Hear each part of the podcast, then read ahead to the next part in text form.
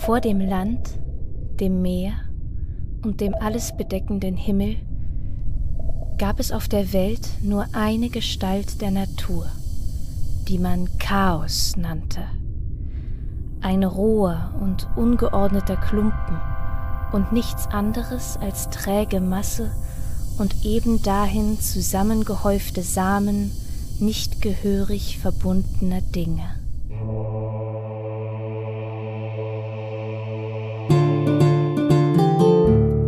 Chaos und seine Kinder. Griechische Mythen nacherzählt von Sophia Fabian.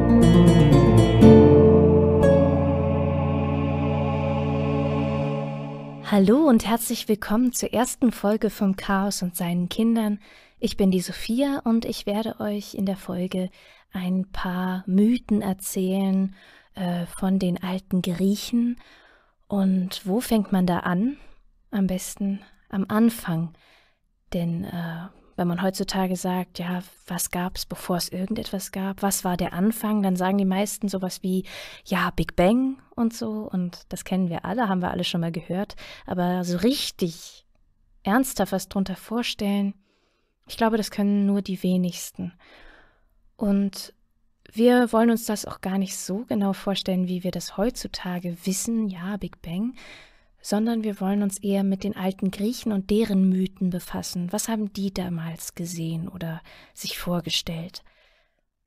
Und das nannten sie das Chaos. Das Chaos war vor allem da. Und was ist das Chaos? Ich habe euch am Anfang einen Text vorgelesen von Ovid äh, aus seinen Metamorphosen. Das Chaos hat kein Geschlecht und nach Ovid ist es dann also ein ungeordneter Klumpen, eine träge Masse, ein Haufen Samen, die das Leben bereits enthalten, aber nichts ist verbunden oder geordnet. Und etwas später schreibt er im gleichen Text dann, dass in diesem Gewirr die Elemente sich streiten das bedeutet, er schreibt also, das Kalte streitet sich mit dem Warmen, das Trockene mit dem Feuchten, das Weiche mit dem Harten und das Leichte mit dem Schweren. Und in diesem ganzen Wirrwarr findet sich irgendwie, irgendwann, keiner weiß so genau wie und wodurch, ähm, also es gibt jetzt hier keinen Big Bang oder sowas, der genannt wird, sondern irgendwie einfach so entsteht Gaia, die Erde, die Urmutter von allem. Und diese erste Form, diese erste richtige Form, vorstellbare Form, die entsteht, ist weiblich, im Gegensatz zum Chaos, das eben kein Geschlecht hat und ist auch ansonsten, also Gaia ist ansonsten auch ein komplettes Gegenstück zum Chaos. Sie hat feste, klare Formen, sie ist die Plattform für das Leben. Und Kaum ist Gaia entstanden, da wächst tief in ihr auch schon etwas Neues heran, und das ist der Tartaros, der erste Bruder Gaias, der tiefste Teil der Unterwelt, der also in ihrem Schoß liegt. Und darauf folgen noch weitere Geschwister. Äh, ein sehr schönes Paar sind zum Beispiel Nyx, die Nacht, und Erebos, die Finsternis, die dann auch gemeinsam Kinder haben ähm, ja, und sie sind Geschwister und sie haben Kinder miteinander. Das ist jetzt bei diesen Urgestalten vielleicht auch nichts Verwunderliches. Es gibt ja noch nichts anderes, nicht wahr? Ähm, auch später werden uns häufiger mal incestuöse Verbindungen auffallen, auch zwischen Göttern äh, des Olymp und äh, solche Sachen. Und das bedeutet nicht, dass die alten Griechen Inzest gut fanden. Das bedeutet einfach, dass sie das nächstbeste genommen haben, was halt da war. Und die waren unter Göttern ja auch ebenbürtig und da müssen sie sich auch miteinander irgendwie vereinen. Und Inzest ist bei Göttern jetzt auch nicht so schlimm, weil da auch sonst keine Genetik oder Anatomie wie bei uns Menschen zu finden ist, sondern das sind göttliche Wesen, die stehen eh über allem. Ne? So, das ist alles zum Inzest. Nochmal zurück zu diesen Göttern, da kommt also noch ein Geschwisterkind dazu. Und Gaia, der Tartaros, Nyx und Erebos, das alles, das wäre nichts wert, gäbe es da nicht auch noch Eros, die Liebe. ein Kind aus dem Chaos, ein Motor, der zulässt, dass noch viel mehr aus ihnen entstehen kann. Denn diese ursprünglichen kosmischen Gottheiten sind noch keine individuellen menschlichen Götter, sondern abstrakte Geistern, die eben alles bedingen und aus ihnen entsteht dann alles andere. Und erstmal eben Götter, die oft Personifizierungen von der Natur sind. Aus Nyx, der Nacht, und Erebos, der Finsternis, entstehen dann zum Beispiel der Äther, das ist das Licht oder die göttliche Himmelsluft, und Hemera, der Tag.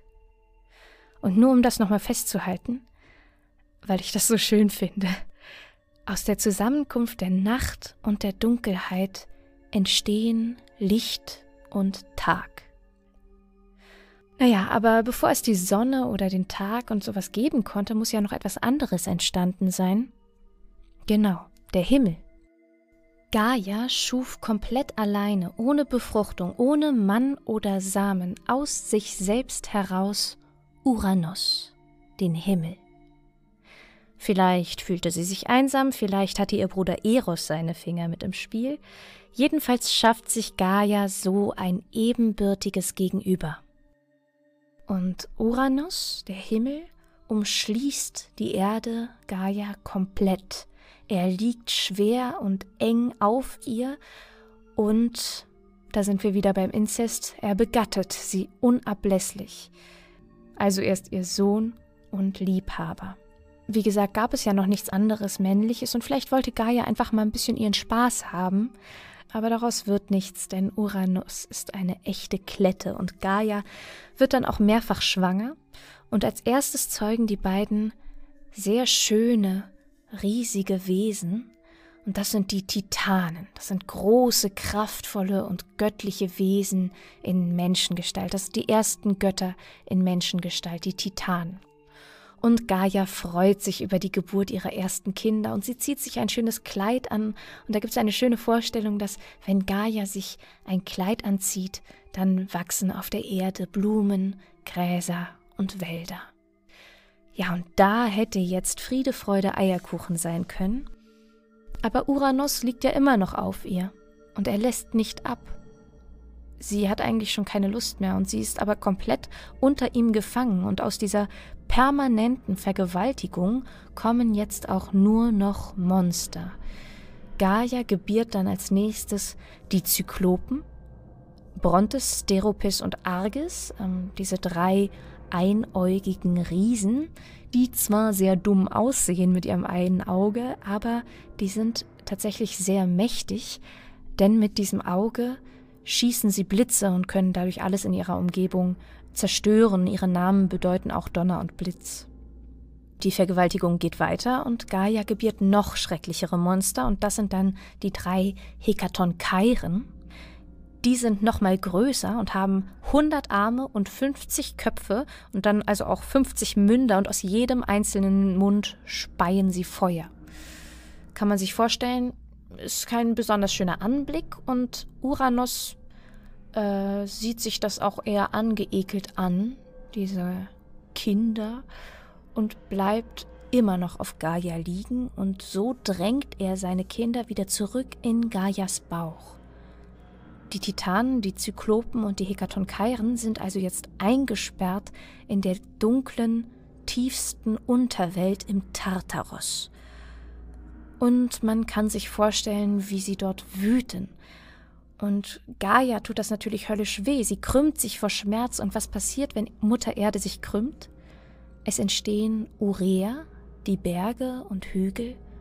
Und Gaia weint vor Schmerz und aus ihren Tränen entstehen die Pontos, die Meere. Und da reicht es Gaia. Sie will sich wehren. Ihr einstiger Liebhaber, der nun ihr Vergewaltiger ist, soll von ihr ablassen.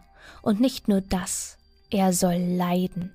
Und sie weiß auch ganz genau, wo es so einem männlichen Wesen am meisten weh tut. Leider kann sie das aber nicht alleine bewerkstelligen, sondern sie braucht Hilfe und die versucht sie bei ihren Kindern zu holen, genauer gesagt bei den Titanen. Und jetzt sind die Titanen zwar groß, sehr groß, aber Uranus ist der Himmel und darum zögern sie eine ganze Weile. Ähm, man kann sich auch vorstellen, dass die meisten der zwölf Titanen dann sich also nicht zutrauten, diesen Uranus, diesen Himmel zu bewältigen. Nur einer erklärt sich bereit, und das ist der jüngste Titan, das ist Kronos. Und Gaia freut sich und lässt auf ihrem Rücken einen Feuerstein wachsen, der ist hart wie Stahl, und daraus formt sie eine Sichel. Und diese Sichel gibt sie Kronos, damit er seinen Vater entmannt. Dann zeigt Gaia ihm die geeignete Stelle und gibt Kronos Anweisungen, was zu tun ist. Und Kronos bittet dann zusätzlich noch seine Brüder, ihm zu helfen. Die sollen ihren Vater, den Himmel, festhalten in allen Richtungen. Dazu teilen die vier Titanenbrüder sich in vier Richtungen auf. Koios hält den Himmel im Norden fest, Kreios im Süden, Japetos im Westen und Hyperion im Osten. Ja, und Kronos selbst versteckt sich, wie seine Mutter es ihm geheißen hat, mit der Sichel bewaffnet an der entsprechenden Stelle und wartet jetzt also, dass sein Vater seine Mutter mal wieder bedrängt und Kronos ist nicht dumm. Er weiß, in welchem Moment ein Mann am verletzlichsten ist, also wartet er auf den göttlichen Orgasmus. Und als es soweit ist, gibt er seinen Brüdern ein Zeichen, greift mit der linken Hand nach Uranus riesigem Gemächt und mit der rechten haut er es blitzschnell mit einem Hieb der riesigen Sichel in einem glatten Schnitt ab. Uranus brüllt vor Schmerz, kann man sich vorstellen, und weicht von Gaia zurück. Und Kronos hat jetzt das Teil seines Vaters in der Hand. Und das wirft er hinter sich in einem hohen Bogen und so fliegt es über die Erde bis vor die Küste Kretas und dort landet es dann erst im Meer. Und damit ihr diese Vision, genau wie ich selbst, auch garantiert beim nächsten Badeurlaub nicht aus dem Kopf bekommt, stellt euch bitte kurz Folgendes vor. Dieser riesige Götterpimmel fliegt im hohen Bogen Richtung Wasseroberfläche und an ihm kleben, sehen wir mal genau hin, ah, da kleben noch so ein paar klitzekleine, im Licht schimmernde göttliche Tropfen himmlischen Spermas. Und als das Ganze dann ins Meer fällt, vermischt sich nun der Schaum des Meeres mit dem Schaum des Uranus. Also dieser weiße Meerschaum, wisst ihr jetzt genau, was das ist. Und daraus erwächst jetzt direkt neben Kreta Aphrodite, die Göttin der Liebe und Fruchtbarkeit. Und in einer romantischen Komödie würde jetzt hier Schluss sein. Gaia und die Titanen sind befreit, die Göttin der Liebe ist geboren. Friede, Freude, Eierkuchen, nicht wahr? Aber nein. Während wir gebannt Uranus Riesenglied beim ins Meer plumpsen betrachteten, da ist uns etwas Wichtiges entgangen. Und zwar flog das Teil ja vorher äh, über die Erde und im Flug über die Erde fielen ein paar Tropfen Blut vom Uranusgemächt ab und benetzten den Boden darunter. Und aus diesen himmlischen Blutstropfen entstehen weitere Wesen, und das sind jetzt ganz schreckliche Wesen. Das sind die Irinien. Erstmal. Die Irinien könnt ihr euch vorstellen als drei alte, grauslich stinkende Hexen, und der Gestank würde schon reichen, aber dann sind ihre Köpfe auch noch bedeckt mit Schlangenhaaren und aus ihren Augen fließt Blut. Also ähm, kann man sich gut vorstellen, ist ein nicht so schöner Anblick und dann stinken sie auch noch. Und das sind die schrecklichen Rachegöttinnen, die dich verfolgen, wenn du böse warst.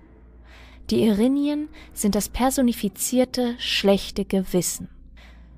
Glücklicherweise aber kommen sie nur in sehr dringenden und schlimmen Fällen auf die Erdoberfläche, denn eigentlich leben sie im Tartarus, wo sie die toten Seelen von Mördern quälen. Bei den Römern nannte man sie übrigens Furien und den Namen kennt ihr wahrscheinlich. Und die Irinien waren nicht die einzigen, die aus diesem Blut von Uranus entstanden sind. Auf sie folgten dann noch die Giganten.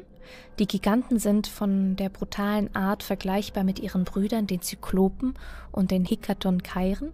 Und sie sind riesige männliche Krieger mit menschlichen, muskelbepackten Körpern, aber auf Schlangenfüßen. Die Giganten sind komplett nackt und das Einzige, was sie an sich tragen, sind ihre Waffen. Dann kommt noch ein drittes äh, Wesen, beziehungsweise dritte Wesen. Das sind ja immer so Wesensgruppen irgendwie, die gleichzeitig geboren werden. Und da kommen jetzt noch die Meliai. Und die Meliai sind jetzt die ersten Nymphen, von denen hier die Rede ist. Das sind auch Göttinnen und das sind in der Regel äh, wunderschöne, weibliche, nackte Naturgeister. Und im Fall der Meliai bewohnen sie die Bäume und nicht irgendwelche Bäume, sondern die Meliai sind Esche-Nymphen. Und aus der Esche wurden früher in der Antike auch Speere hergestellt, also ein Kriegswerkzeug. Und so stehen diese aus Uranus Blut entstandene Wesen, also alle drei, die Erinien, die Giganten und die Meliai, für Krieg, Rache und Gewalt. Und mit Gewalt geht diese Geschichte, die Entstehungsgeschichte der Götter, auch weiter. Und wenn ihr jetzt sofort wissen wollt, wie es weitergeht und die nächste Folge schon rausgekommen ist, dann müsst ihr dann schnell draufklicken und dann äh, könnt ihr das gleich weiter hören. Ähm, wenn euch die Folge gefallen hat, dann freue ich mich. Ich äh, mache gerade einen Instagram-Kanal auf ähm, und dort könnt ihr mich, könnt ihr mir folgen. Äh, der Kanal heißt chaos.kinder und da versuche ich auch immer mal wieder ein paar Fotos zu posten oder ähm, Bilder, die eben ein bisschen illustrieren, was ich hier erzähle. Das aber nur für die, die sich die Bilder aus dem Kopf nicht nehmen lassen wollen.